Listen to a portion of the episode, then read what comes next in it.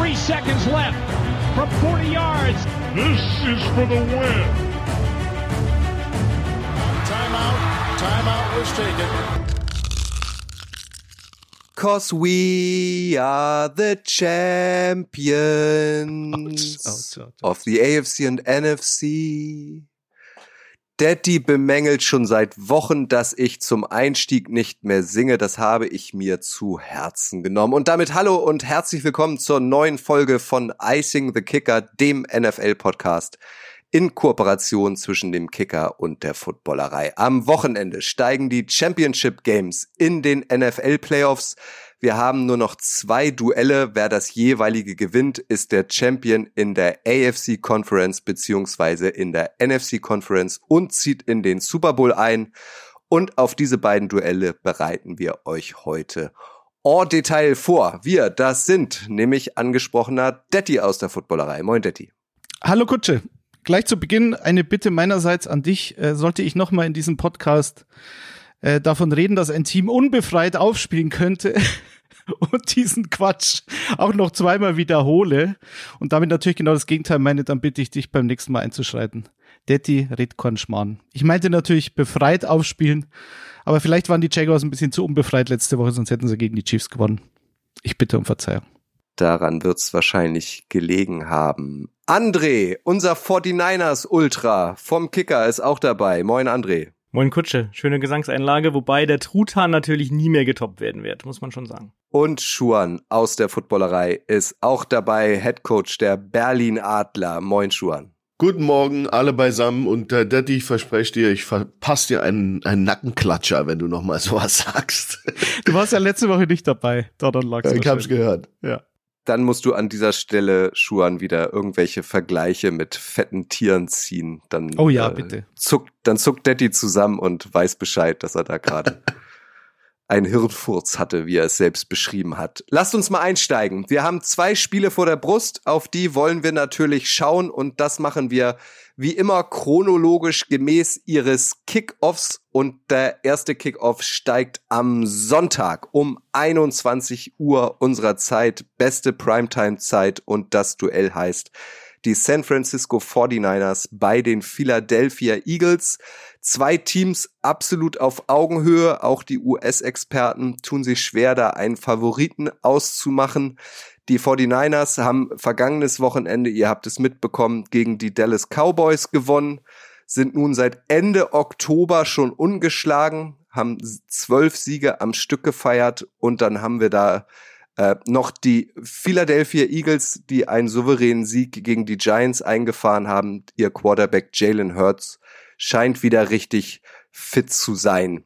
Detti, vielleicht bröseln wir das Ganze so ein bisschen in Defense und Offense auf. Wo wird deiner Meinung nach dieses Spiel eher entschieden? Auf der defensiven oder auf der offensiven Seite beider Teams? Ja, das ist eine gute Frage. Ich bin mir bei diesem Spiel auch seit Tagen nicht sicher, für wen ich denn tippen soll. Ich sitze jetzt hier im Philadelphia Eagles äh, Pulli, extra für André habe ich den ausgepackt. das ist aber kein Spoiler-Alert. Vielleicht, ich weiß es nicht. Also, ähm, wenn wir vielleicht mal bei den 49ers anfangen, ich übergebe dann gern an André. Ähm, sagen wir es mal so, wenn, wenn Shanahan in den Playoffs steht, dann gewinnt er immer, außer im Championship Game.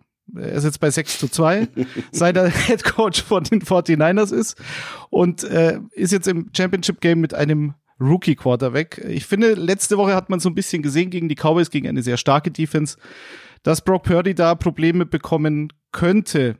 Gewonnen hat's den 49ers dann letztlich ihre Defense, wie so oft in diesem Jahr. Aber André, ich glaube, wenn so ein paar Situationen im Spiel anders laufen, letzte Woche hätte es noch knapper werden können und wenn sich die Cowboys nicht selbst ins Knie schießen, vor allem Dak Prescott, dann wäre es, glaube ich, noch ein bisschen enger geworden. Glaubst du, dass Brock Purdy gegen eine formidable Defense, vor allem gegen eine formidable Defensive Line der Eagles, ähm, so weiterspielen kann, beziehungsweise wie könnte der Gameplan von Shanahan aussehen gegen die Eagles? Also letztlich, also ich fand immer, dass er es gar nicht mal so schlecht gemacht hat. Also die, die Pass Protection hat er natürlich auch nicht immer so gut gehalten. Ich habe irgendwie gelesen, dass er bei fast 50 Prozent irgendwie der, der Dropbacks unter Druck war und ähm, letztlich hat er da immerhin keine Interception oder ähnliches fabriziert. Ähm, und wenn er nicht unter Pressure war, hat er 15 von 17 und 159 Yards geworfen. Also das war gar nicht so schlecht.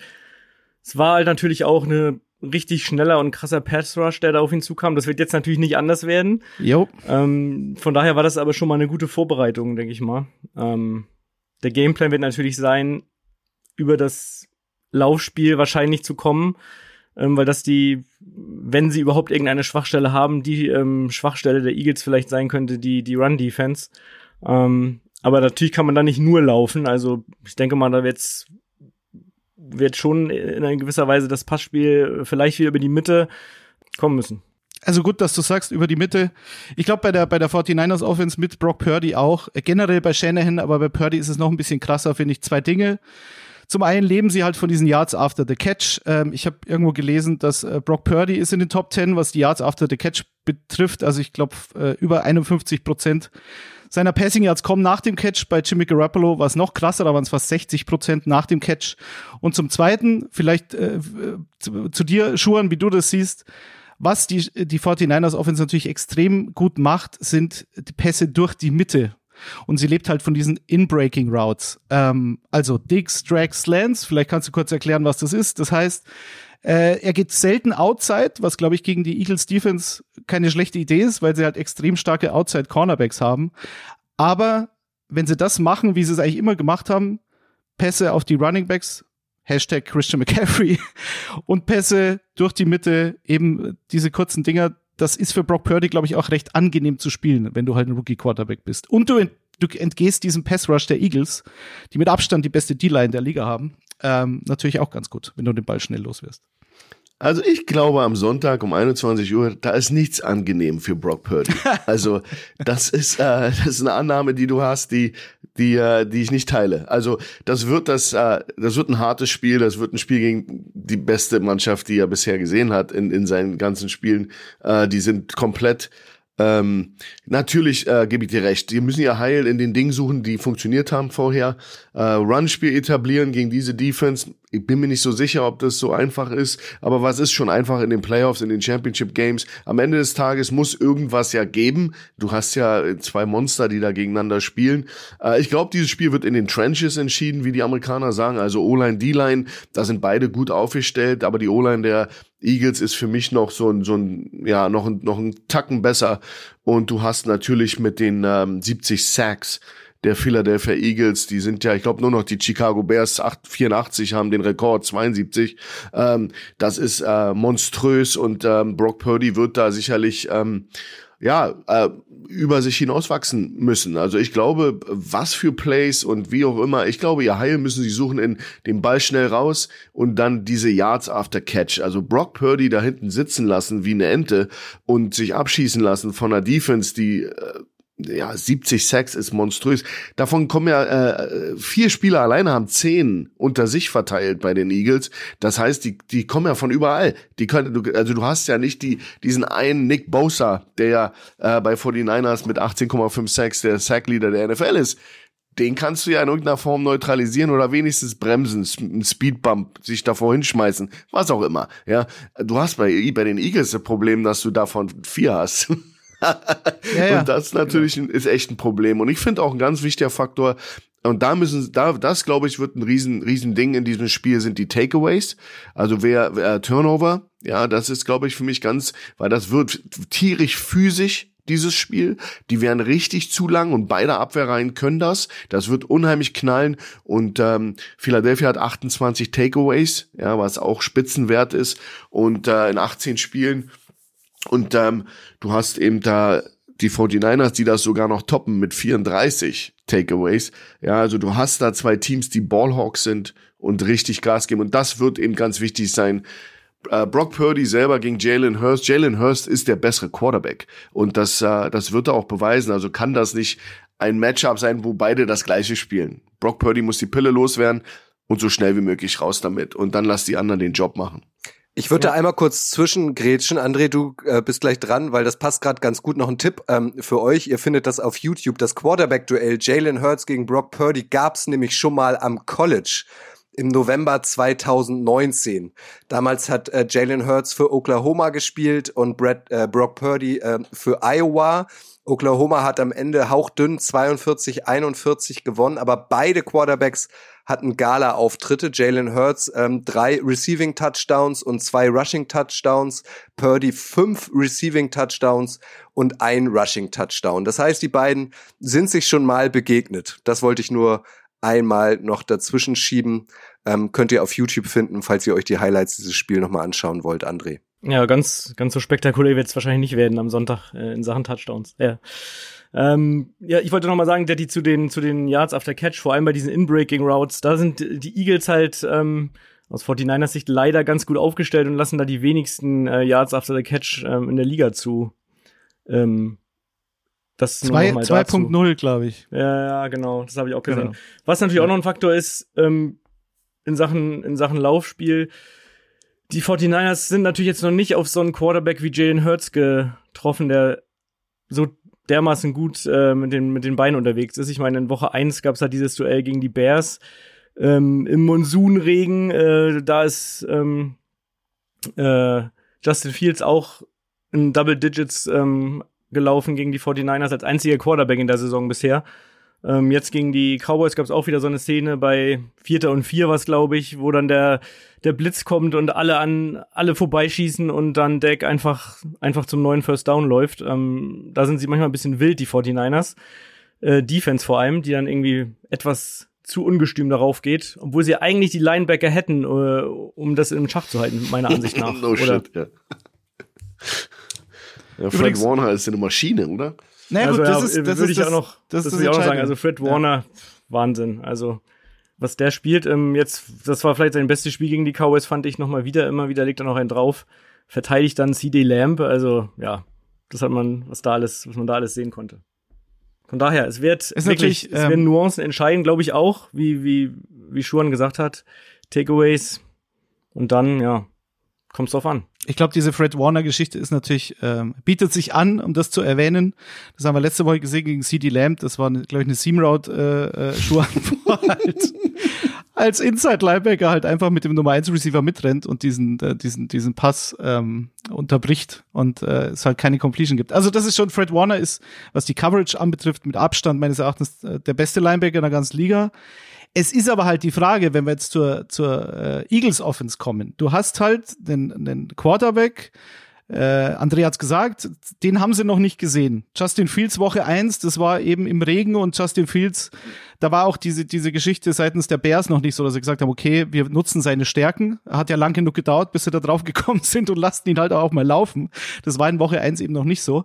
Und ähm, wenn du halt so einen Running Quarterback, so, einen, so, eine, so eine Gefahr als Läufer hast, Schuhan, dann hast du als Defense, natürlich, du hast Fred Warner, klar, durch die Mitte wunderbar. Also ich weiß nicht, ob Dallas Goddard so ein geiles Spiel macht, ähm, aber die Stärke der Eagles Passing Offense sind halt die Outside Receiver.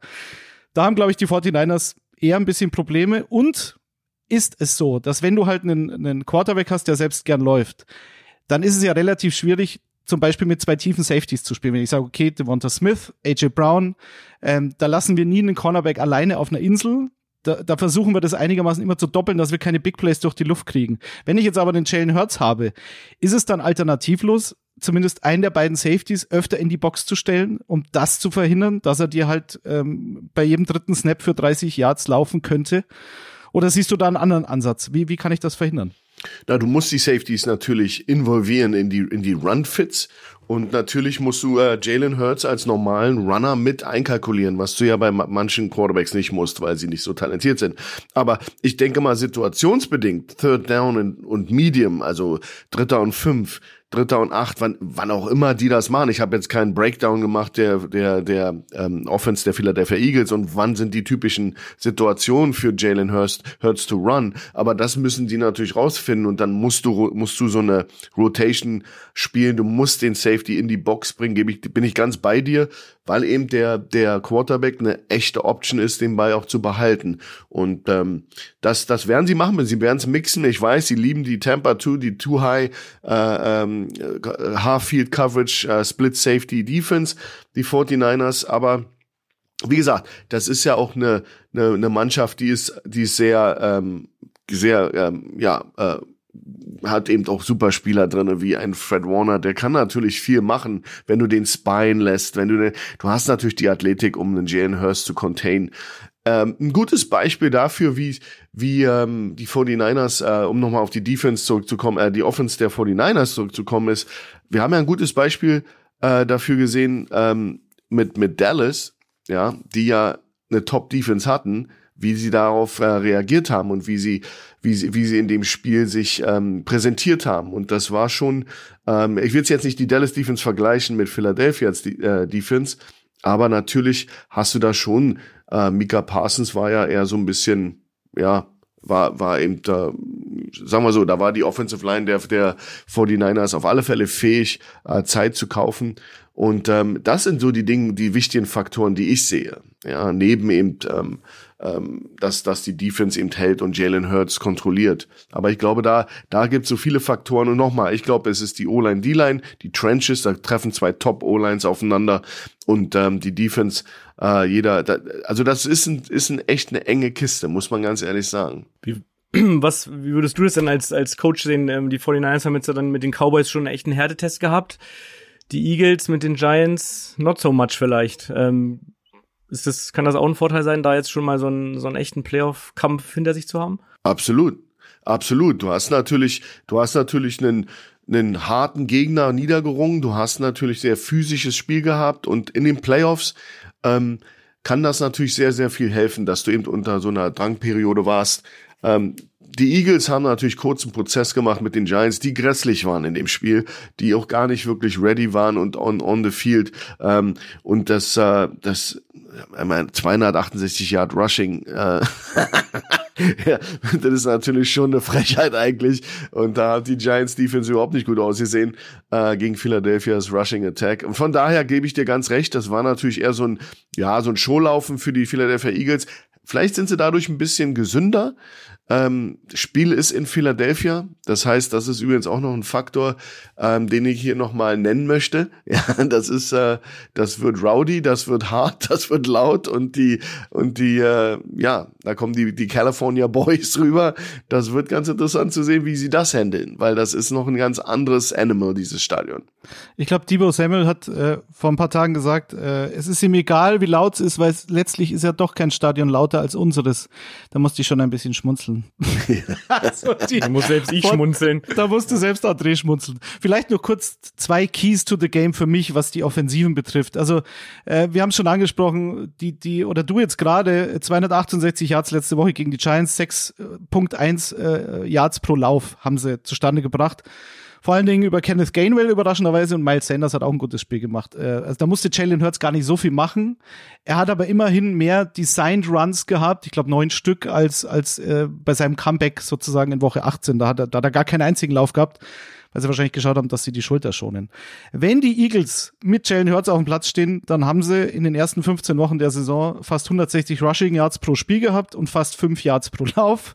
In den letzten drei Wochen äh, mit Gardner Minshew äh, und dann eben Jalen Hurts zum Schluss in Woche 18 waren es unter 100 Rushing Yards und unter 4 Yards pro Lauf. So, also das heißt, wenn du diesen Threat mit Jalen Hurts als Running Quarterback hast, ist es brutal schwierig, die anderen zu containen, diese sehr guten Running Backs, die sie ja haben. Und auf Seiten der 49ers, glaube ich, ist entscheidend, was ist die Schwachstelle der Eagles Defense? Und wenn sie eine haben durch die Luft, dann ist es einfach der Slot Receiver. Wir haben letzte Woche gesehen, Richie James von den Giants. Natürlich war das Spiel dann irgendwann Garbage Time und die Eagles haben zu klar geführt, aber selbst in dieser Garbage Time hatte Daniel Jones am Ende 135 Passing Yards und hat 15 von 27 Pässen angebracht. Also katastrophale Werte. Kein Touchdown, eine Interception. Aber Richie James hatte immerhin sieben Catches für 51 Yards und ich glaube, der, der zweitbeste Receiver an dem Tag war Saquon Barkley mit zwei Catches. Also es war eine totale Zerstörung der Giants durch die Eagles Defense, das ja. Aber ich glaube, egal wen sie dann in den Slot stellen, und du kannst George Kittle da natürlich auch mit reinnehmen, der ja äh, auch durch die Mitte agiert. Was glaubst du, André, wer wird das geilere Spiel haben? Debo, Samuel oder Brandon Ayuk? Einer von beiden wird, glaube ich, durchdrehen, kann ich mir vorstellen. Ja, es könnte ein ganz gutes Debo-Spiel sein. Ich könnte mir auch vorstellen, dass ähm, Joan Jennings da öfter mal äh, eine Rolle spielt. In genau in diesen Pässen, die du jetzt gerade angesprochen hast im Slot. Ähm, da hat er auf jeden Fall auch Größenvorteile. Weiß nicht, zum Beispiel, wenn Gardner Johnson da wieder spielt, ich weiß nicht, irgendwie Maddox fiel jetzt ja länger aus bei den Eagles, war jetzt ja. die Frage, ob er vielleicht wieder zurückkommt, dann können sie da natürlich ähm, sich nochmal anders aufstellen. Ähm, aber ja, so richtig äh, großes Debo-Spiel würde mir natürlich auch ganz gut gefallen. Äh, gut, dass du sagst, also gerade diese Geschichte, wer spielt, Gardner Johnson. Wenn Maddox wieder ausfällt, dann wird CJ Gardner Johnson wahrscheinlich eher so diesen Nickelback geben, äh, wenn sie dann mit fünf Defensive Backs auf dem Platz stehen. Und dann ist aber die Frage, ob dann Blankenship Safety spielen muss, der relativ langsam ist und da vielleicht mit dem Speed der 49ers Probleme haben könnte. Also es gibt so viele kleine einzelne Mismatches eventuell die, glaube ich, beide Coaches ausnutzen können. Dafür sind die Teams zu gut. Blankenship, Daddy, da bin ich jetzt verwirrt. Ich kenne den nur als Kicker. Aber ja, ja, du wirst, das, du wirst ist, die wissen, sind bestimmt äh, verwandt. wovon du redest. Ich möchte einen kleinen Side-Fact loswerden, einen aktuellen Side-Fact, um auch ein bisschen Gossip hier nochmal reinzubringen. Ähm, und da würde mich gleich deine Meinung interessieren, Schuan. Ähm, nämlich bei den 49ers gab es Anfang der Woche ein bisschen Aufregung, einen kleinen Schock. Der D-Liner, und jetzt muss ich ihn richtig versuchen auszusprechen, Charles Omenihu ähm, wurde Montag wegen des Verdachts der häuslichen Gewalt verhaftet und äh, wurde in ein Gefängnis eingeliefert, ist dann hin, äh, nach Hinterlegung einer Kaution wieder freigelassen worden. Das ist ein wichtiger Bestandteil der D-Line der 49ers, hat bislang in dieser Saison schon viereinhalb Sacks erzielt. In der Wildcard Round ähm, gegen die Seahawks war überragend mit zwei Sacks und einem Forced Fumble. Wie sehr ähm, kann die Konzentration ähm, eines Teams in, in der Vorbereitung auf so ein wichtiges Spiel, ähm, ja, so eine, so eine traurige Sache, so eine schlimme Sache jetzt stören, Schuan. Das braucht niemand, oder? Ja, das ist so unnütz wie ein Kopf. Also, das ist äh, für mich ähm, immer wieder unverständlich, wie, wie die Leute sich in so einen Trouble bringen, kurz vor so wichtigen Spielen. Ähm, das ist natürlich eine Ablenkung, das geht natürlich auch ähm, in den, in den Locker Room ich würde es jetzt nicht überbewerten, die haben genug Tiefe, die haben natürlich, das ist, ist immer noch ein Team von 53 Spielern, die, ähm, die da zusammenarbeiten. Wenn da einer jetzt natürlich missbaut, dann wird das sicherlich innerhalb des, des Kaders auch besprochen. Und ähm, es ist natürlich eine blöde Ablenkung und eine blöde, äh, blöde Sache, die da jetzt äh, in, in, in der Woche vor so einem Spiel passiert. Von seinem Leistungspotenzial, ja, der ist, ist, ist ein ist ein Rotational Player und der ist auch sehr produktiv äh, finde ich, aber der ist natürlich jetzt, mit ihm steht und fällt das Spiel nicht. Wenn das ein Quarterback ist, ist es ganz, eine ganz andere Story. Aber es ist eine Ablenkung, es ist eine Sache, die, wo, wo jetzt kurzfristig die Jungs das hören und äh, das, das stört natürlich in so einer Woche. Also ich finde, ich finde, das äh, ist immer wieder interessant zu sehen, dass die Leute nicht in irgendeiner Form sich zusammenreißen können. Ähm, aber wir wissen und die Geschichte nicht, wir wissen nicht den Hintergrund und ähm, von daher ja, muss man da immer vorsichtig sein, was, was man sagt. Aber es ist natürlich äh, blöd für die, für die äh, 49ers.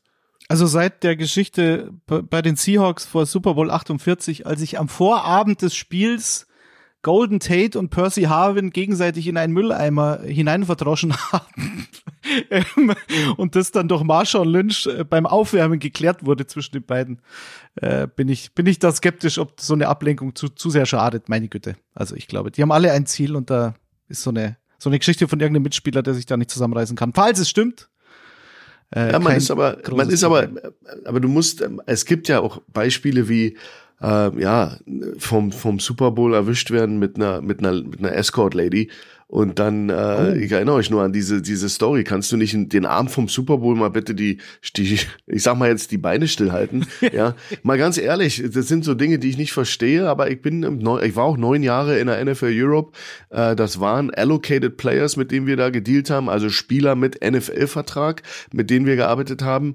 Und ich kann euch sagen, da sind da sind ähm, ja Lost Souls bei, da sind Leute bei, die das Leben hat sie noch nicht erwischt. Also die sind teilweise wirklich ist Kindergarten, ähm, nicht alle, natürlich auch sehr sehr gute. Äh, äh, der Großteil ist okay, aber wir hatten da immer mal wieder so Leute bei, wo du denkst, wie ist der überlebensfähig? Ja, und das sind so Dinge, die einfach, die einfach Fakt sind und die gibt's natürlich auch in der NFL. Ja, und das ist immer so eine Sache, wo ich mich frage, wo, auf welchem Planeten leben die denn? Ja, das ist die Chance deines Lebens.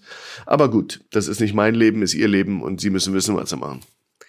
Wir haben jetzt auf die beiden Offenses geschaut, wir haben auf die Defenses geschaut. Ähm, ich möchte, das würde ich auch beim zweiten Spiel gleich gern machen, auch nochmal auf die beiden Headcoaches schauen, weil es ist schon bemerkenswert. Drei der vier Headcoaches ähm, der Teams, die jetzt in den Championship Games stehen, sind noch relativ jung. Und hier bei diesem Spiel würde ich Nick Seriani nochmal herauslösen wollen, den Headcoach der der Eagles, der ist erst 41, hat selbst Football gespielt als Wide Receiver, allerdings nie besonders hochklassig, hatte mangelndes Talent und auch Verletzungen haben letztlich eine, eine große Profikarriere äh, verhindert. Der ist tatsächlich Schuhan direkt nach Uni-Abschluss mit 23 Jahren schon in die Trainerlaufbahn eingestiegen.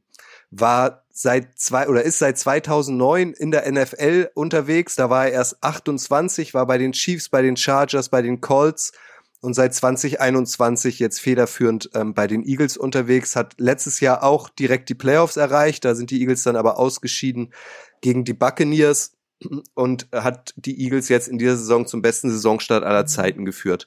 Wenn man mal einen Blick auf Kyle Shanahan, den Head Coach der 49ers wirft, der mehr Erfahrung in großen Spielen gesammelt hat als Nick Sirianni und auf Nick Sirianni. Wen siehst du da vorn? Wer ist da in deinen Augen das größere Mastermind? Weil Spiele werden ja auch oft an der Seitenlinie entschieden.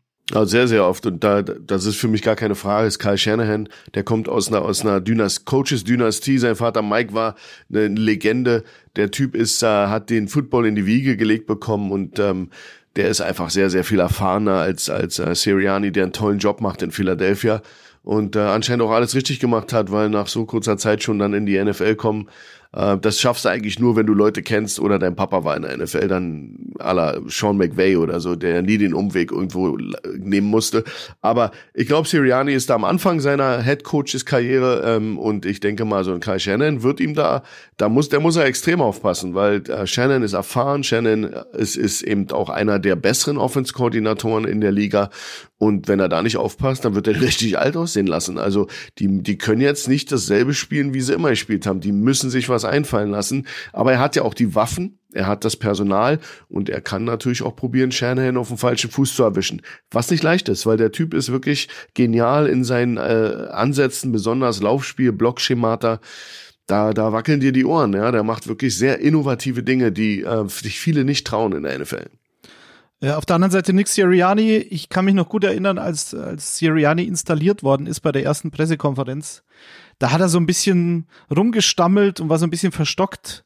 Ähm, also es war jetzt nicht Adam Gaze Niveau, aber also die Augen waren normal, aber er war halt so, ja, das so nerdig saß er da und dann da ging's schon los mit, ach, so ein Typ kann doch kein Headcoach sein und hat null Charisma und keine Ausstrahlung und so jung und bla bla bla.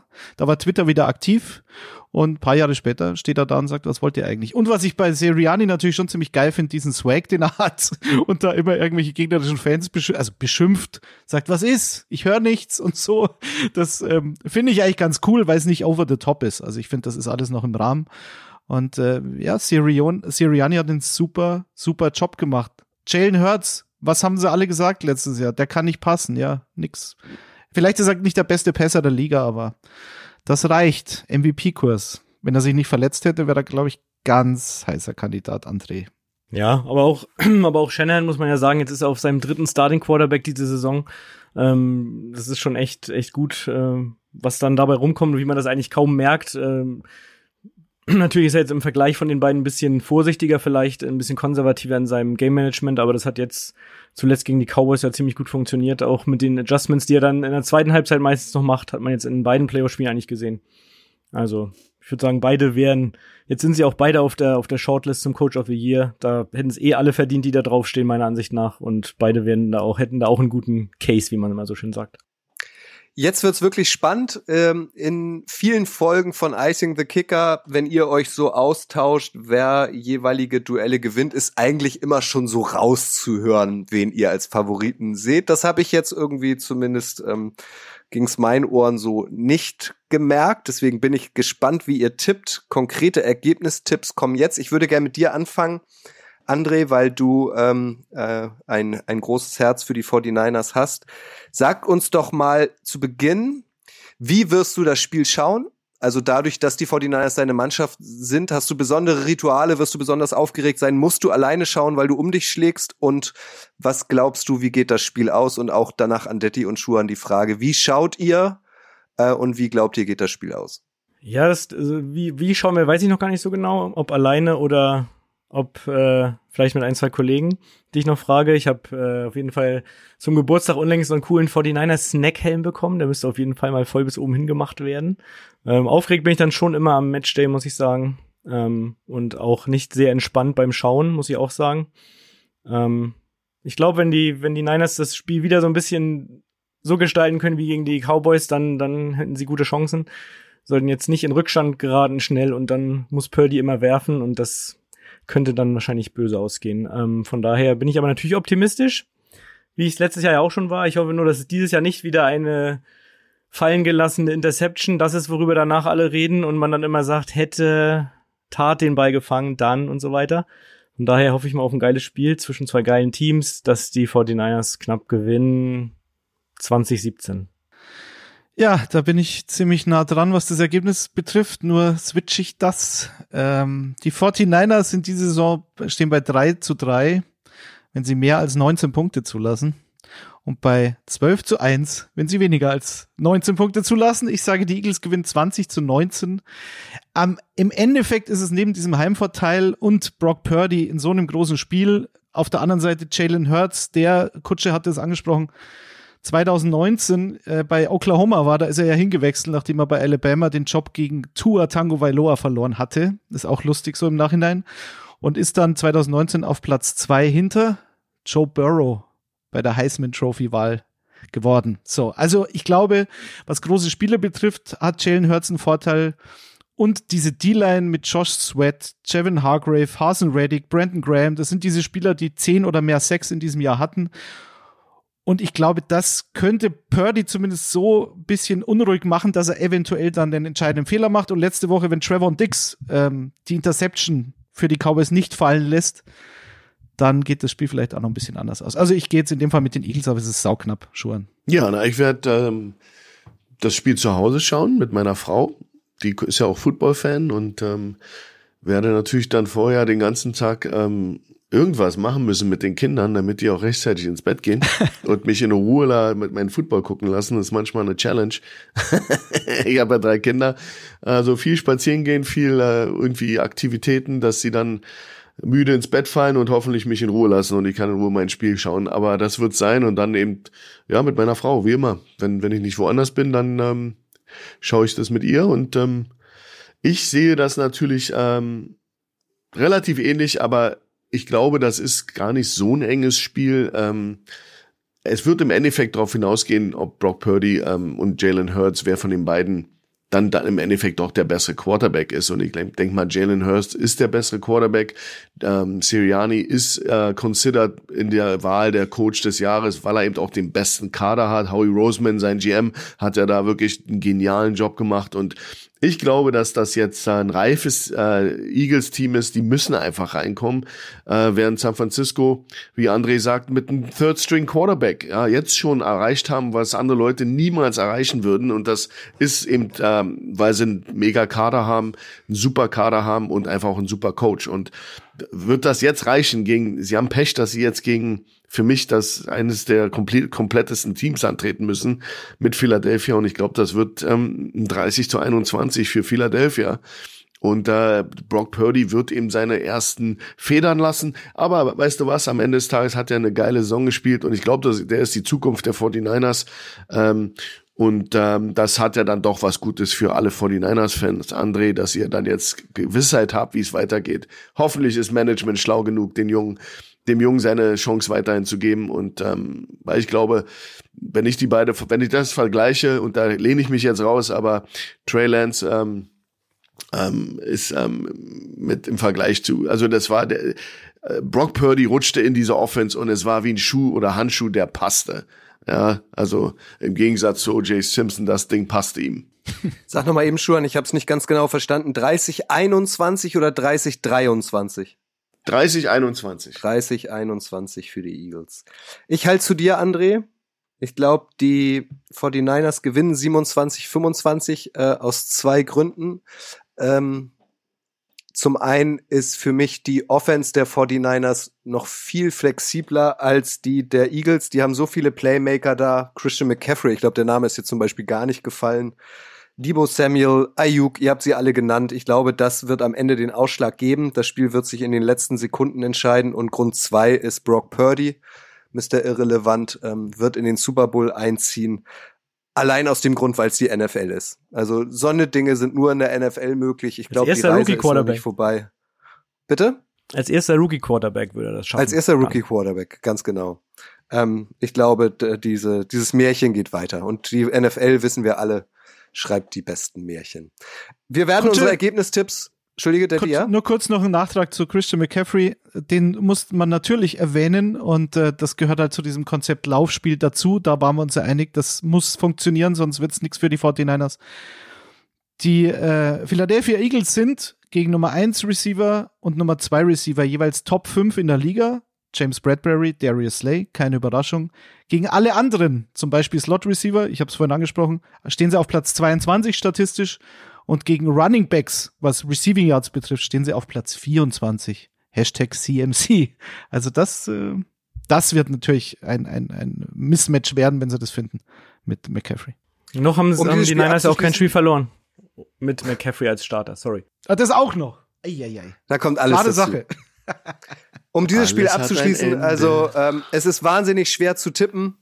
Ähm, wir werden unsere Tipps natürlich auch noch auf Social Media für Social Media aufbereiten, spätestens am Sonntag. Da seid ihr herzlich eingeladen, euch auch am, ähm, ja, wie, wie soll man es nennen, in die Glaskugel schauen, äh, zu beteiligen und eure Tipps drunter zu schreiben. Das zweite Spiel, was wir vor der Nase haben, das steigt direkt im Anschluss an das 49ers und Eagles Spiel. Es lautet Cincinnati Bengals bei den Kansas City Chiefs. Dieses steigt in der Nacht von Sonntag auf Montag unserer Zeit um 0.30 Uhr. Die Bengals haben äh, bei den Bills gewonnen letztes Wochenende. Wisst ihr, die Chiefs haben gegen die Jaguars gewonnen. Wisst ihr auch, Patrick Mahomes, darüber müssen wir gleich sprechen, hat sich verletzt. Wisst ihr auch, der hat Knöchelauer. Das sieht wohl aber ganz gut aus, dass er spielen kann. Ich denke mal, dieses Spiel wird er sich nicht nehmen. Patrick Mahomes, den Namen würde ich noch einmal kurz zur Seite schieben, weil ich finde es äh, eine bemerkenswerte Sache an den Bengals, die ich einmal ganz am Anfang hier kurz ploppen lassen wollen würde. Die Bengals haben dreimal bislang das AFC Championship Game erreicht, nämlich in der Saison 81, 88 und 2021 und haben es immer gewonnen. Sie sind also noch unbesiegt. Jetzt ähm, stehen sie zum vierten Mal äh, in diesem Game. Sie haben aber in der Folge dreimal dann auch den Super Bowl verloren. Also, da geht es wieder mal um Serien, ist in der NFL ja auch immer gern genommen. Die Bengals, Schuan, sind ein Angstgegner für die Chiefs, wenn man so will. Die Bengals haben die letzten drei Duelle gegen die Chiefs gewonnen, insgesamt sogar sieben der letzten acht. Wenn wir es hier wieder aufbröseln zwischen Offense und Defense und vielleicht mit der Offense anfangen, und da können wir jetzt Patrick Mahomes mit reinnehmen, wen siehst du auf der offensiven Seite des Balls besser besetzt. Stichwort Patrick Mahomes, Stichwort Joe Burrow. Ja, du hast natürlich den Faktor jetzt Ver äh, Verletzung von Mahomes. Das ist ein Riesenfaktor. Ähm, da verliert er natürlich dann auch so ein bisschen so den Glitzer, ja. Den, das ist, äh, das äh, macht ihn dann so ein bisschen normal, wenn er nicht diese Verlängerung der Spielzüge hinbekommt. Das hat man schon gesehen im Spiel, wo er da echt gelitten hat. Ich glaube auch, was ein großer Faktor ist, ist, ähm, mir ist aufgefallen, dass immer, wenn er unter Center war, dass er dann das ist ein riesen, riesen Teil, Anteil des Offensive Plays der Kansas City Chiefs ist, dass er unter Center ist. Da, daraus werden dann diese Bootlegs, da kommen dann diese Plays, die so ein bisschen, äh, ähm, ja, so wie so ein paar Paket, was sie schnüren. Und das wird ein Problem, wenn der jetzt so, so humpelt wie ähm, im, im, im Spiel, weil du musst dann von der Mechanics und Footwork ist das ganz was anderes, als in der Shotgun zu stehen und sich den Ball zuwerfen zu lassen. Wenn du unterm Center bist, musst du mehr arbeiten, mehr Push-Off von den Füßen. Und ich glaube, das kann ein Problem werden für ihn und ich glaube, da, da, da werden wir ihn wenig sehen drunter. Wenn jetzt nicht wirklich ein super Heilungsprozess war, werden wir ihn nicht viel unter Center sehen. Und das ist natürlich eine Limitierung des, des, des Gameplans. Ich glaube, Joe Burrow ist, ist red hot, ist für mich im Moment der beste Quarterback der NFL im, im Stand, Stand heute. Äh, vom vom äh, Lesen der Defense, von der, vom vom Verteilen des Balles, von der Art, wie er wie er damit umgeht mit der mit der Pressure-Situation. Ähm, ich ich denke, vom, vom Quarterbacking her ist er der beste Quarterback im Moment in der NFL. Mahomes ist der talentierteste Quarterback, aber er ist der, der, der, der, kompletteste Quarterback. Da gebe ich den Bengals im Moment eher ein Plus gegenüber den Chiefs. Ja, aber das hat auch zu tun mit der Verletzung von Mahomes. Das, das wird sicherlich ein Vorteil sein für die Bengals. Dann muss man dazu sagen, die Offensive Line der Bengals. Also, ich weiß nicht, ob ihr alle, euch allen bewusst ist, dass die mit drei Backups gespielt haben im letzten Spiel. Und das war natürlich schon irgendwie Wahnsinn, was da Frank Pollack, der O-Line-Coach äh, äh, der Bengals, abgeliefert hat mit diesen drei, drei Ersatzleuten, die, die da drinnen waren und da dominiert haben in den Trenches ja, gegen die Bills, ja, nicht irgendjemand. Das ist, äh, wir haben immer über die Schwachstelle O-Line gesprochen und das ist plötzlich äh, wie, wie, wie vom Tisch gefegt. Ähm, noch ein Fun Fact nebenher, den Assistant Offensive Line Coach der Bengals habe ich gerade beim, beim Research festgestellt, das ist Derek Frazier. Mit Derek Frazier habe ich zusammen im College gearbeitet in den USA, ist ein guter Freund von mir. Müsste ich mal anrufen für Background-Info. Aber ich wusste gar nicht, dass der bei Bengals ist. ja, bitte ruf ihn mal an und äh, richte einen schönen Gruß an Frank Pollack aus. Also, ähm, ich meine, ich sag's mal so, ich kann mich noch erinnern, da hatte mir André da eine WhatsApp geschrieben, ich glaube letztes Jahr in den Playoffs, und er hat gesagt, ähm, das ist stark, dass du die, die gesamte O-Line der Bengals aufzählst, weil ich kannte sie bis dahin noch nicht. Und das war ja schon eine schlechte O-Line. Und wir haben letzte Woche drüber gesprochen und das war so lustig, weil ich habe das Spiel gesehen und ich glaube gleich der erste Pass war ein kurzes Ding auf, auf Tyler Boyd, glaube ich. Genau das, was wir gesagt haben. Die ganze Saison schon. Joe Burrow hat sich umgestellt. Letztes Jahr hat er davon gelebt, hat diese Offense davon gelebt, zu warten, zu warten. Deep Shot auf Jamar Chase, oft genug, vor allen Dingen gegen Kansas City, wir erinnern uns alle. Aber er hat natürlich viel mehr Zeit gebraucht, um diesen Ball loszuwerden, dass sich diese Plays entwickeln können. Sie haben es komplett umgestellt, sie haben natürlich ihre O-Line verstärkt, da sind jetzt drei Leute rausgefallen. Ähm, aber sie haben einen ganz anderen Ansatz zu dem Spiel. Und das ist einfach der Fakt, dass Joe Burrow den Ball oft unter zwei oder zweieinhalb Sekunden los wird. Genauso haben sie es gegen Buffalo wieder gemacht. Dazu kam halt ein überragendes Laufspiel, ein überragendes Run-Blocking dieser O-Line. Und du hast halt da wirklich Leute drin. Ich weiß noch letztes Jahr, Jackson Carman, der war Zweitrunden-Pick, über den haben alle geschimpft, weil er halt zu schlecht war, um überhaupt Guard zu spielen.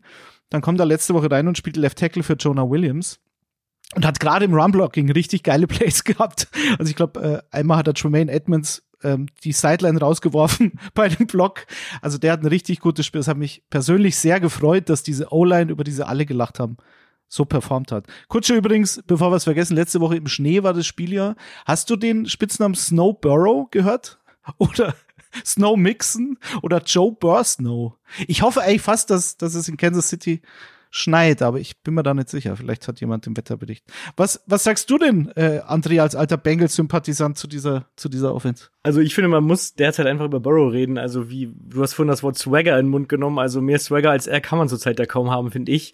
Also es geht ja los beim, äh, diese, dieses Video da vom Einwerfen, wo er sich dann so cool wegdreht und äh, alle schon meinen, ja, wenn man das sieht, dann weiß man schon, der kann heute gar nicht verlieren. Und genauso das Interview, die Interviews immer so nach dem Spiel, wo es dann um das Thema ähm, mit den Atlanta-Karten gegen die, die schon verkauft wurden und er dann nur ganz cool meint, ja, better send those refunds.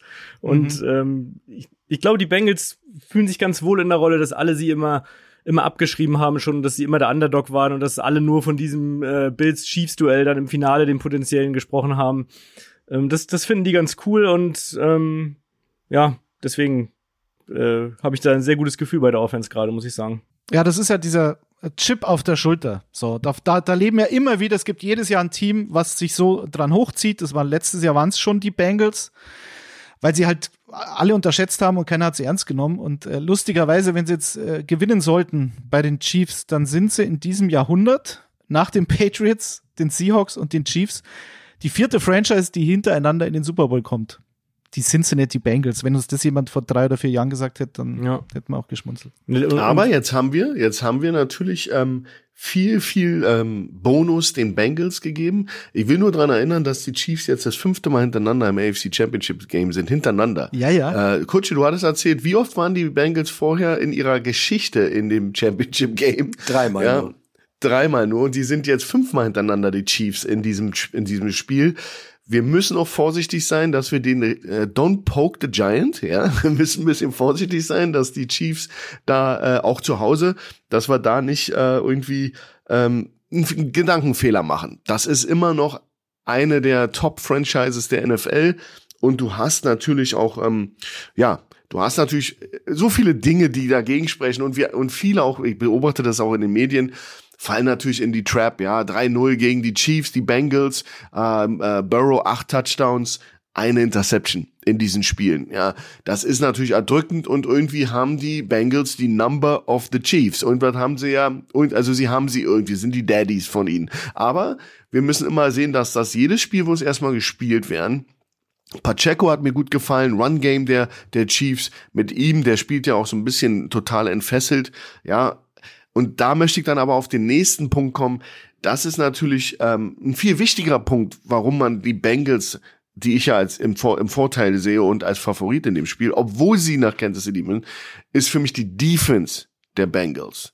Ja, also Lou Anarumo, Anarumo ist natürlich der, der Konstrukt, der Architekt dieser Defense und im Moment fällt es mir sehr schwer, eine bessere Defense zu finden von den Schematics, was die machen, als die der Bengals. Also Coverage-mäßig sind die monströs aufgestellt. Du siehst fast jedes Play eine andere Sache. Du siehst da Double Coverage innerhalb einer Zone Coverage. Du siehst, also du siehst nicht ein, beim 49ers ist uh, Split Half-Field Coverage. Da, da hast du ein paar Variationen draus.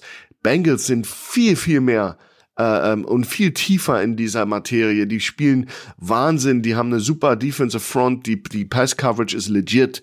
Du hast eben auch diesen äh, Architekten an der Seiten, Seitenlinie, der mir gar nicht so aufgefallen ist in der Vergangenheit. Aber Luana Rumo ist ein Big Time College, äh, äh Big Time NFL Defensive Coordinator. Ja, elf Jahre NFL, 23 Jahre College. Also das sind so Sachen, die mir auffallen. Und da kommen wir jetzt in eine Ebene, wo die Chiefs sich wirklich was einfallen lassen müssen, ähm, weil das ist, ich glaube gar nicht, dass das Burrow ist in diesem Spiel. Der wird's abliefern. Mahomes wird auch relativ gut abliefern. Aber ich glaube, die Defense der Bengals wird einfach der, der Difference Maker sein, weil sie eben auch so sind, wie sie sind. Total multiple, viele verschiedene Dinge und die dann aber auch richtig gut. Und die sind natürlich hauptsächlich eine Zone Defense, aber wenn die Man spielen, ja, sind die natürlich trotzdem immer noch klasse. Und das siehst du bei manchen Teams, die können manche Dinge nicht gleich gut oder nicht, nicht wirklich äh, genauso gut. Und die Bengals sind da so ausgeglichen. Wollte ich mal in den Raum werfen, den Hut. Äh, vollkommen zu Recht. Und ich meine, äh, Schuhan, ich hab, ich, ich glaube, ich nerv dich seit dem Jahr mit dieser Bengals-Hysterie. auf meinem Bandwagon. Aber wir haben auch drüber gesprochen in den letzten Wochen. Diese Run-Defense. DJ Reader, dieser, dieser Defensive Tackle neben BJ Hill super. Jetzt auch wieder gegen Buffalo. Buffalo ist natürlich kein Team, dessen DNA das Laufspiel ist. ich war der Meinung, rein. sie können, ja. sie können es. Aber es waren halt wieder nur 19 Rushes für 63 Yards. Natürlich war das Spiel dann relativ schnell, ist es ihnen weggelaufen im wahrsten Sinne. Und dann haben sie auf Pass umgestellt, was natürlich die Geschichte für Cincinnati und Rumo wieder leichter gemacht hat. Aber diese Secondary, total unterschätzt. Cam Taylor Britton, Rookie, Second Round Pick, der hat am Anfang gar nicht gespielt. Spielt mhm. jetzt ein super Cornerback und hat gegen Buffalo dann die, die, die, nicht die entscheidende Interception, aber die letzte. Das so der Deckel drauf war dann, war dann Cam Taylor Britt. Eli Apple ist immer so ein Laughing Stock. Der, Warum den, auch immer, den mag keiner und Ja, über ja. den macht sich jeder lustig und gegen Cooper Cup der ist gut. Er, ja, Der er ist, ist, der ist gut. er ist zumindest Aber- nicht so schlecht, wie er gemacht wird, sagen wir Genau. so. Ähm, super Safeties, äh, Jesse Bates, super Spieler haben sie Gott sei Dank halten können. Also, ähm, gerade die Secondary, du hast jetzt gegen Buffalo, Stefan Dix und Gabriel Davis, die hatten zusammen sechs Catches für 69 Yards. Also, ich bin froh, dass jetzt diese Anarumo, dieser Hype ein bisschen Fahrt aufnimmt. Der wurde auch nicht interviewt für, für einen Head-Coaching-Job, für- wurde völlig ignoriert, aber ist halt so das komplette Paket, wie, wie Schuhan schon sagt. Und was er noch macht, er, wenn er blitzt, dann blitzt er so, dass es relativ kreativ ist, die ganze Geschichte. Also ich glaube, Mike Hilton, der, der Nickelback, den es ja auch noch gibt in der Secondary, ähm, hat fünfmal geblitzt und viermal hat er Ellen unter Druck gebracht. Also wurde halt, dieser Blitz wurde nie aufgefangen ähm, von der O-Line oder von dem End oder von dem Running Back, der dafür zuständig sein müsste. Also sehr kreativ. Die Frage ist, André, glaubst du, dass es die Bengals Defense jetzt leichter haben wird ähm, gegen Patrick Mahomes, der ja zumindest nicht so mobil sein dürfte? Also nach normalem Ermessen, wie es normalerweise ist. Ich habe eine Statistik gefunden, über die letzten fünf Jahre ähm, haben NFL-Quarterbacks 37 Touchdown-Pässe in den Playoffs aus, outside the pocket geworfen. Und von den 37 hat 15 Patrick Mahomes geworfen. Wie Schuhan gesagt hat, diese Bootlegs, also Play-Action, aber dann rausgehen und dann ein bisschen improvisieren und im Endeffekt ist dann immer irgendwann Mann frei. Wenn er das jetzt nicht machen kann, dann kann er zwar Play-Action machen, bleibt aber in der Pocket und sie müssen so versuchen, mit kurzen Pass auf Kadarius Tony, ähm, auf die Running Backs und so weiter. Wie sehr siehst du Patrick Mahomes da irgendwie eingeschränkt, André? Und es ist ein Vorteil für die Bengals, der sie dann auch gewinnen lässt im Endeffekt. Das, um das jetzt mal zu sagen, endlich, der, der Elefant im Raum ist natürlich. wie, natürlich. wie eingeschränkt Mahomes ist einfach, ne? Das, das können wir jetzt nicht wissen. Ähm, aber ja. ich meine, High Ankle Sprain ist jetzt auch keine, na, das ist schon eine einigermaßen schwerere Verletzung. Aber natürlich würde dann einiges verloren gehen, wenn er die Mobilität da verliert. Und ähm, da wird es dann umso wichtiger sein, dass er zum einen von seiner O-Line und ähm, vor allem da auf der Blindside ähm, von Orlando Brown gut beschützt wird.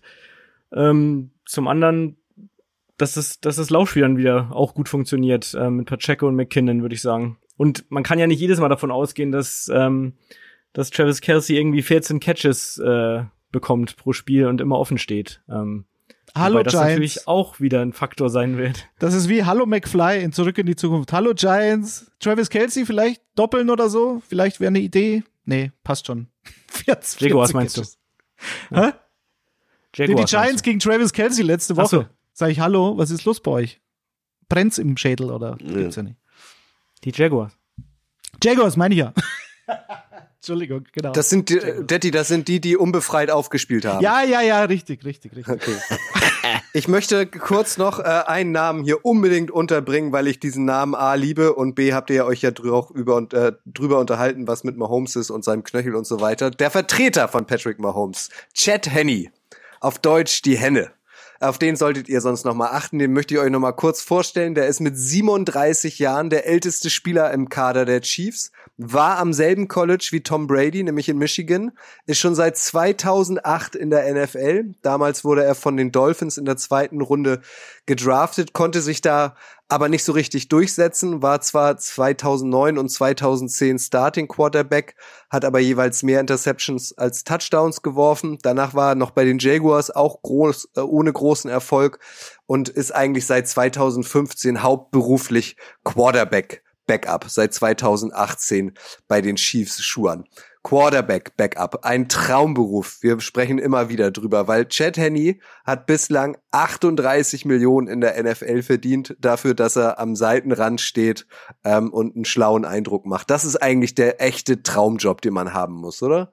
Ist es auch. Also das ist, da gab es, glaube ich, sogar mal so einen Bericht drüber von äh, NFL Network-Bericht über die Backup-Quarterbacks und das kannst du, das ist, uh, Chad Henney ist ein Karriere-Backup und der hat damit richtig viel Geld verdient und das uh, kann, das ist ein super Job. Ich glaube, der einzige bessere Job ist noch der Longsnapper. Da gab's mal bei den, der hat nicht, der verdient nicht so viel wie, wie ein Backup-Quarterback, aber ich erinnere mich an den uh, Longsnapper der äh, damals noch Oakland Raiders, der ähm, 15 Jahre Snapper war und ähm, als Linebacker gelistet war, nicht einmal auf dem Feld als Linebacker, immer nur gesnappt und der hat auch Millionen gemacht und war eben einfach sehr gut in dem in den Dingen, die er macht. Also ich würde den Longsnapper noch vorziehen, einem Backup Quarterback, wenn ich gefragt werden würde, weil wenn dann der Starter sich verletzt, dann muss er dann doch aufs Feld und muss dann schon zeigen, dass du den den Angriff ein bisschen führen kannst. Also aber es ist ein genialer Job und es ist natürlich für manche ist das natürlich auch ähm, willkommen. Also da gibt's viele, die das über Jahrzehnte machen. Ja, das ist äh, ein geiler Job und du verdienst eben einen Haufen Geld. Aber aber das Playbook musst du ja trotzdem irgendwie ein bisschen können. Äh, das, das ist jetzt auch nicht so. Hast ja genug Zeit für. Ich meine, du bist ja beim Training wenn du dir bei, den 49ers schaust, ähm, ähm, Purdy hat jetzt auch nicht gedacht, dass er dann plötzlich Starter ist und der musste da auch immer so ein bisschen fit bleiben und obwohl er immer nur im Practice Squad eigentlich den anderen Quarterback gegeben hat vom Gegner. Also da finde ich, weiß ich nicht, so Ersatztorwart bei, beim Fußball oder so, das wäre natürlich auch noch, äh, ist natürlich auch sowas, wo man denkt, besser geht's eigentlich nicht. Ihr habt über die Offenses gesprochen, über die Defensivreihen gesprochen. Auch bei diesem Spiel würde ich noch mal gern über die beiden Head Coaches sprechen. Da haben wir auf der einen Seite Andy Reid, das Walross, das Schlachtross. Also der hat schon alles gesehen, ist auch der mit Abstand älteste Head Coach in diesen Conference Games. Ähm, dann haben wir aber auf der anderen Seite den Head Coach der Bengals, Zach Taylor. Über den wird, finde ich, relativ wenig irgendwie gesprochen. Auch der ist erst 39, hat früher Quarterback gespielt, aber ähnlich wie Sirianni hat sein Talent nicht gereicht äh, für ganz große Taten. Ähm, weder in der NFL noch in der Canadian Football League hat er so richtig Fuß gefasst und ist auch schon mit 25 in die Trainerlaufbahn eingeschlagen. War 2016 Offensive Coordinator und Quarterback Coach schon bei den Bengals und ist dann 2019 als Head Coach zurückgekehrt. Die ersten beiden Spielzeiten unter seiner Ägide liefen schlecht. Da hat er nur sechs Siege aus 32 Spielen geholt. Jetzt zuletzt in der Saison 2021 und 22 aber jeweils mit den Bengals die Division der AFC North gewonnen. Schuan. Warum wird so wenig über Zach Taylor geredet? Ist vielleicht die Art, wie er ist, dass er eben ähm, auch wenig ich würde mal sagen, Angriffsfläche bietet, um eben äh, da so ein bisschen äh, Stories rauszukriegen aus ihm. Vielleicht ist er ein sehr introvertierter Typ. Ich glaube es nicht, dass er das ist. Das so wirkt er an der Seitenlinie nicht. Ähm, ist er, ist er nicht selber auch aus dieser Truppe von Jungs, die in Washington waren mit McVay und äh, ist doch, er war doch auch mit, mit irgendeiner, der, sein Tree-Coach, oder war der immer nur beim Bengals? Meiner Meinung nach war der doch aus dieser jungen, wilden Truppe, der, der so am, am wenigsten schimmerte von den äh, äh, McVay, äh, ähm, Shanahans, ähm, äh, Lafleur, das ist doch, da war doch ein Taylor bei. Und äh, nach meiner Meinung ist er von diesen, diesen sehr glitzernden Superstar jungen Leuten ist er eben der der der ein bisschen blasseste von allen. Das ist er eben nun mal. So, so ist seine Art. Er soll sehr trocken sein in Interviews. Er soll jemand sein, der eben nicht so outgoing ist und das äh, und er gibt ihm keine Stories her. Ja, aber er ist ein super Football-Coach, das muss man ihm jetzt mal ehrlich lassen und ähm, hat in relativ kurzer Zeit die Leiter erklommen und ähm, ist für mich ähm, ja also mit, mit, mit diesem, mit dieser Saison jetzt, man redet ja immer die, über dieses One Day, uh, One, One Day Wonder oder Flash in the Pan, dieser kurze Aufflackern und dann ist man wieder weg von der Bildschirmfläche. Er hat jetzt natürlich die Chance, die zweimal hintereinander in Super Bowl zu bringen, die Bengals. Das haben erst, das haben nur richtig alte vorher geschafft und Andy Reid ist einer von diesen äh, Jungs, die das schaffen können, aber Zach Taylor hätte man das nie zugetraut. Und jetzt, für mich, würde er dadurch in eine Ebene stoßen als Coach, die natürlich schon äh, von der Qualität äh, eine ganz andere ist als letztes Jahr. Also ist für mich ein toller Coach, vielleicht nicht ganz so flashy wie die anderen. Zach Taylor, bevor er zu den Bengals zurückgekehrt ist, war auf jeden Fall Quarterback-Coach bei den LA Rams in der Saison 2018, als die Rams den Super Bowl erreicht haben und dann gegen die Patriots verloren haben. Also er hat Jared Goff quasi auch mit in den Super Bowl geführt. Geht's dir auch so, Detti, dass du relativ wenig über äh, oder von Zach Taylor mitbekommst, relativ wenig über ihn weißt ähm, und dich auch teilweise wunderst, warum der so im Schatten steht? Naja, ich äh, als als äh, Bengals Bandwagoner und äh, mein zweitliebstes oder drittliebstes Team, ich habe die Jets noch davor, habe ich letztens getwittert, okay, aber die die Bengals verfolge ich natürlich und verfolge auch, auch viele Seiten oder oder Twitter Accounts, die sich mit den Bengals beschäftigen. Also Zach Taylor, glaube ich, wurde letztes Jahr trotz des Super Bowl-Einzugs ziemlich unterschätzt und wurde sogar, so ähnlich wie es Pete Carroll bei den Seahawks ähm, so letztes Jahr ging, als es hieß, hör endlich auf, du, du bremst deine eigene Offense, du bremst Russell Wilson. End of Story kennen wir jetzt, so wie es dieses Jahr gelaufen ist. Und bei Zach Taylor war es so, da haben sie gesagt, erstens bist du mit dran schuld, dass, ähm, dass diese O-Line so einen schlechten Job macht. Natürlich draftet er die Spieler nicht. Er draftet Jamar Chase, und verzichtet auf Penny Sewell äh, damals, aber das wurde ihm immer so ein bisschen angelastet. Und wenn du schon das Spielermaterial hast, also sprich eine schlechte O-Line und deinen Quarterback immer in so eine Kreissäge reinlaufen lässt, so war es ja letztes Jahr in den Playoffs. Ich erinnere mich gegen die Tennessee Titans, weiß ich nicht, ist er zehnmal gesackt worden? Reicht das? Und sie haben trotzdem gewonnen. Aber da hat er mich persönlich auch wahnsinnig gemacht, weil er halt immer wieder diese First und Second Down Runs gemacht hat. Dann war man wieder bei Dritter und Acht, Dritter und Neun, Dritter und Zehn. Und das hat das Leben für Burrow halt noch schwerer gemacht, weil er dann passen musste hinter einer löchrigen O-Line. Und wir haben es vorher schon angesprochen, dadurch, dass sich das dieses Jahr geändert hat und dieses ganze Offensivsystem sich geändert hat, den Ball schneller loszuwerden, Quick Release, also den schnellsten Release hinter Brady und Tua dieses Jahr, das ist halt ihm anzulasten und haben sich halt Gedanken gemacht, haben gesagt, okay, wie können wir ähm, die O-Line entlasten und Joe Burrow das Leben leichter machen? Und was Schuren, glaube ich, auch wichtig ist, er hat ja offensichtlich einen sensationellen Coaching-Staff sich da zusammengestellt. Ich meine, Rumo war letztes Jahr schon da, aber ähm, alle Facetten, inklusive O-Line-Coach, scheinen einen guten Job zu machen. Und dafür ist halt der Head Coach verantwortlich. So kann man es, glaube ich, formulieren. Ja, du hast noch den OC Brian Callahan, ja, ja, genau. der sicherlich Hand in Hand mit ihm arbeitet. Aber du hast genau gesagt, Frank Pollack und die Offensive Line. Für mich ist das die Story der Playoffs jetzt hier, dass diese Mannschaft, äh, diese diese Unit sich jetzt gefunden hat, weil selbst in der Saison waren die ja immer noch wackelig und jetzt äh, mit, wenn die verlieren, Lay Collins, Kappa und Williams und ersetzen die und werden dann äh, don't miss a beat. Ja, und äh, dieser Pollack, ich habe dann ein cooles Video gesehen, wie er sich bedankt nach dem letzten Spiel bei der O-Line. Das ist ja so ein richtig so ein ja, so, so ein richtiger O-Line-Coach, wie du dir den vorstellst, ja, äh, der, der so ein bisschen auf allen Vieren an der, äh, vor der Bank sitzt und auf dem Boden hämmert. Und ihr müsst jetzt, Jungs, so ein Typ ist das, ja. Und ähm, ja, und ich finde, da haben sich eine gute Truppe gefunden. Und wenn du so, so lange über zwei Saisonen so guten Football spielst und besser wirst und improvest, dann spricht, spricht es auch für einen Zach Taylor, dass der eben die nötigen Stellschrauben gestellt hat und äh, sozusagen wusste, wo er ansetzen muss, um besser zu werden. Wir wissen, dass sie die O-Line verstärkt haben, ähm, war aber trotzdem noch wackelig. Aber irgendwas machen sie gut, weil sie spielen ihren besten Football. Dann, wenn es am, am wichtigsten ist, das ist jetzt.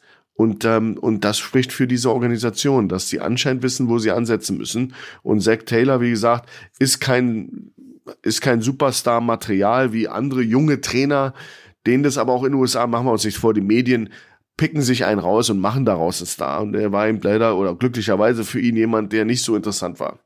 Trommelwirbel an dieser Stelle. Ich brauche eine Soundbox, auch hier. André, verrate uns, wer wird der Gegner deiner 49ers, deiner Meinung nach im Super Bowl und warum? Was ist dein er konkreter Ergebnistipp für das zweite Championship Game Bengals at Chiefs? Also, ich glaube, dass die 49ers im Super Bowl zum dritten Mal gegen die Cincinnati Bengals spielen werden.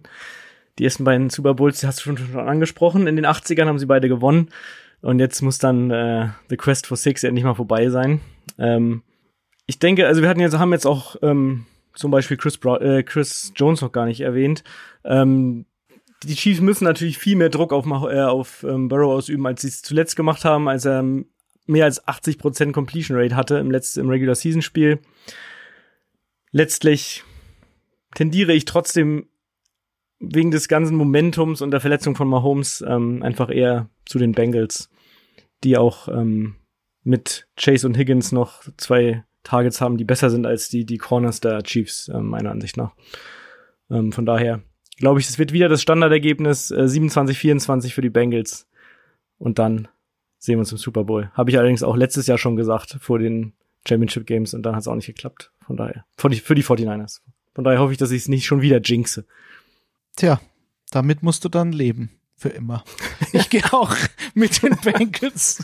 Ich sag 28, 24. Ich gebe ihnen noch einen Punkt mehr als André. Ich sag vier Touchdowns für die Cincinnati Bengals. Warum habe ich ja habe ich jetzt gesagt, äh, ob so wird oder nicht und die Chiefs zu unterschätzen ist ein Riesenfehler. Vor allen Dingen jetzt scheint ja das, weil du Momentum sagst, so die die, die Wahrnehmung in der Öffentlichkeit dreht sich ja gerade so ein bisschen. Jetzt sind ja fast schon die Bengals Favorit und ich weiß nicht, ob das die Chiefs nicht noch mehr anstachelt und ich glaube, Schuhan wird auf die Chiefs setzen, so wie ich Schuhan kenne. Ich gehe auf die, ich gehe mit Cincinnati, aber nur weil ich mir das wünsche. Das ist der einzige Grund. Ich glaube, es wird auch ein sauenges Spiel und äh, es könnte in beide Richtungen gehen, ganz einfach. Das ist der Tenor. Also ich denke, du, wir, wir haben ja jetzt auch ähm, viel über die Bengals gesprochen und die Offensive Line, ich besonders ja auch selber. Aber wir dürfen nicht vergessen, dass die Offensive Line der Kansas City Chiefs, Chiefs ja auch top in der NFL ist. Ja, das ist ja auch eine Top-Unit. Die werden Wege finden, um äh, ihren Patrick zu, zu schützen. Und äh, Defense äh, der, der Chiefs ist auch eine gewachsene Unit und äh, Chris Jones, das ist keine keine Buffalo Bills Front, die da kommt, die ja nicht wirklich spielen wollten letzte Woche. Die Bengals hatten ja auch ein leichtes, ein leichtes, äh, äh, äh eine, eine leichte Aufgabe gegen die Bills, die ich habe ich hab Probleme überhaupt zu wissen, wer da die Line gespielt hat bei denen. Das war echt nicht nicht nicht sehr schön und äh, jetzt sieht es ein bisschen anders aus. Deswegen glaube ich auch, dass das eine enge Kiste wird. Ich glaube auch, dass die Verletzung von Mahomes vielleicht überbewertet wird. Ich habe ihn gesehen nach einer Pressekonferenz, wie er aus dem Raum rauslief da war keinerlei Humpeln zu sehen, nichts dergleichen. Vielleicht war es halb so schlimm und wir denken alle, das ist jetzt ganz schlimm und wir erleben aber einen Mahomes, der jetzt ähm, ja trotzdem total seine alte, alte, alten Sachen runterspielt und dann wird das eine richtig, richtig enge Kiste. Ich sag aber trotzdem, ähm, dass das ein 31 zu 28 für Cincinnati wird. Ganz eng bis zum Ende. Glaubt das auch das bessere Spiel der am Wochenende jetzt wird dieses sein. Ähm, so sehr ich mir einen Super Bowl San Francisco Cincinnati äh, wünsche, ich bin Traditionalist, ich wünsche, ich denke noch zurück an Boomer Esiason und diese Super Bowls der Bengals gegen die, oder der Super Bowl Bengals gegen die 49ers, war eine geile Zeit damals. Aber ich glaube, die Zeiten sind vorbei. Das wird ein äh, Super Bowl Cincinnati gegen Philadelphia und die Cincinnati Bengals werden 31, 28 gegen Kansas City gewinnen. Und äh, Back-to-Back -back Super Bowl äh, Appearances machen und das ist ja schon famos an sich. Oha. Oha. Also ich finde das Spiel wahnsinnig schwer zu tippen, fast noch schwieriger als das 49ers Eagles Spiel, ähm, weil alles möglich ist. Ich gehe aber mit den Chiefs 30-20 für die Chiefs, weil das Arrowhead brennen wird, weil Patrick Mahomes angeschlagen ist ähm, und er jetzt in diesem Spiel zum absoluten Hero heranwachsen kann. Ja, er spielt seit Jahren auf hohem Niveau, ja, er ist immer auf MVP-Kurs, ja, er hat den Super Bowl schon mal gewonnen, aber wenn er sich jetzt opfert, in Anführungszeichen, mit Auerknöchel ähm, und dann seinen besten Football zeigt, dann kann er sich, glaube ich, auch nochmal auf eine andere Stufe stellen, das wird ihn anspornen. Und mit Andy Reid an der Seitenlinie, der alles schon gesehen hat in der NFL, kann ich mir schon vorstellen, dass die Chiefs erstmals ähm, seit oder nach drei Niederlagen in Folge gegen die Bengals gewinnen. Kann ich mir vorstellen, aber ich kann mir auch noch ganz viele andere Sachen vorstellen.